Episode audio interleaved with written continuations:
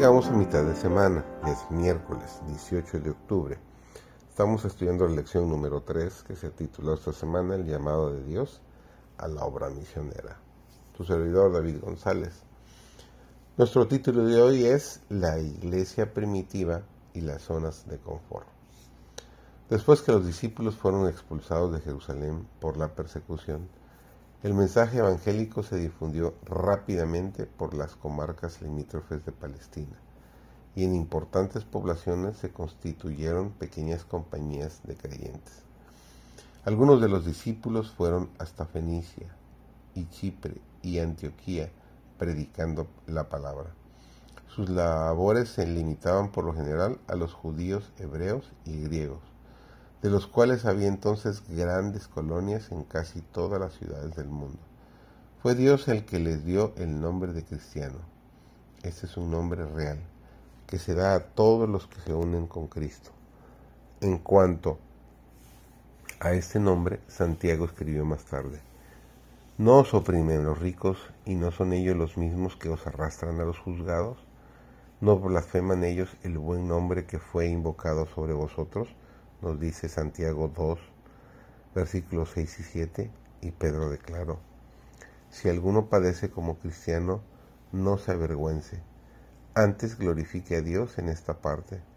Si sois vituperados en el nombre de Cristo, sois bienaventurados, porque la gloria y el Espíritu de Dios reposan sobre nosotros. Nos dice Primera de Pedro 4, versículos 16 y 14.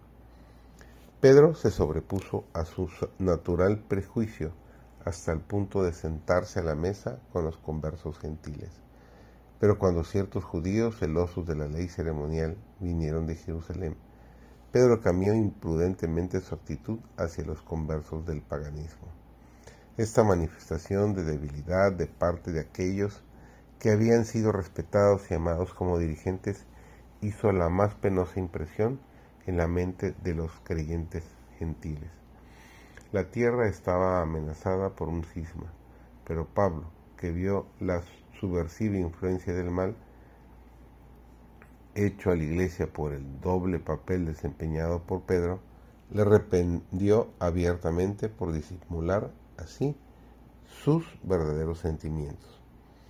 Pedro vio el error en que había caído y se puso a reparar inmediatamente el mal que había hecho. Hasta donde pudo. Dios, que conoce el fin desde el principio, permitió que Pedro revelara esta debilidad de carácter, a fin de que el probado apóstol pudiera ver que no había nada en sí mismo, por lo cual pudiera él enorgullecerse.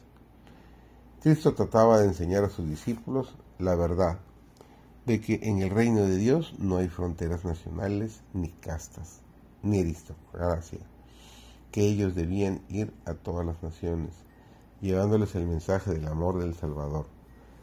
Pero solo más tarde comprendieron ellos en toda su magnitud que Dios de una sangre ha hecho todo el linaje de los hombres, para que habitasen sobre toda la faz de la tierra y les ha prefijado el orden de los tiempos y los términos de la habitación de ellos, para que buscasen a Dios si en alguna manera palpando le hallen, aunque cierto no está lejos de cada uno de nosotros. Nos dice el apóstol en Hechos capítulo 17 versículos 26 y 27. Que el Señor sea tu mejor amigo, como siempre, durante el día de hoy, que te acompañe en todo tu andar.